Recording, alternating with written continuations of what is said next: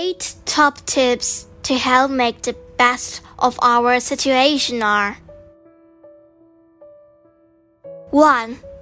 To have fun with your family and don't fight with each other. 和家人玩的开心，不要吵架。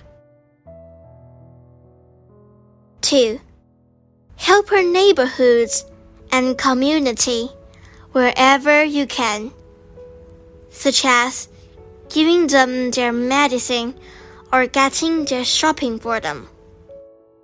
尽可能的帮助你的邻居和社区，比如给他们送药或者为他们购物。Three.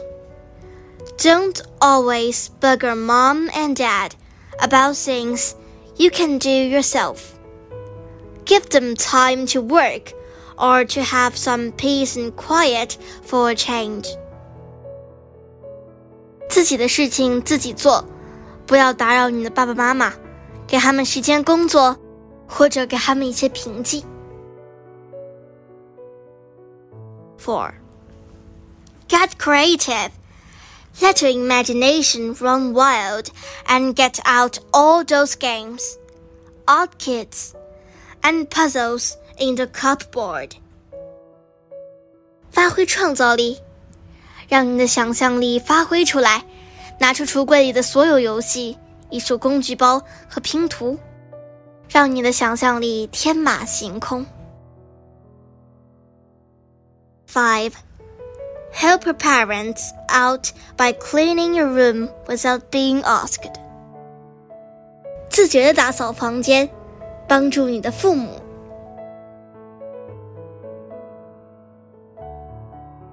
Six. Read lots of books to make your imagination free. 多读书，让你的想象力自由的发挥。7. Look after your pets and feed them well. 好好的照顾你的宠物。8. Most importantly, look after yourself and your loved ones. 最重要的是，照顾好你自己和你最爱的人。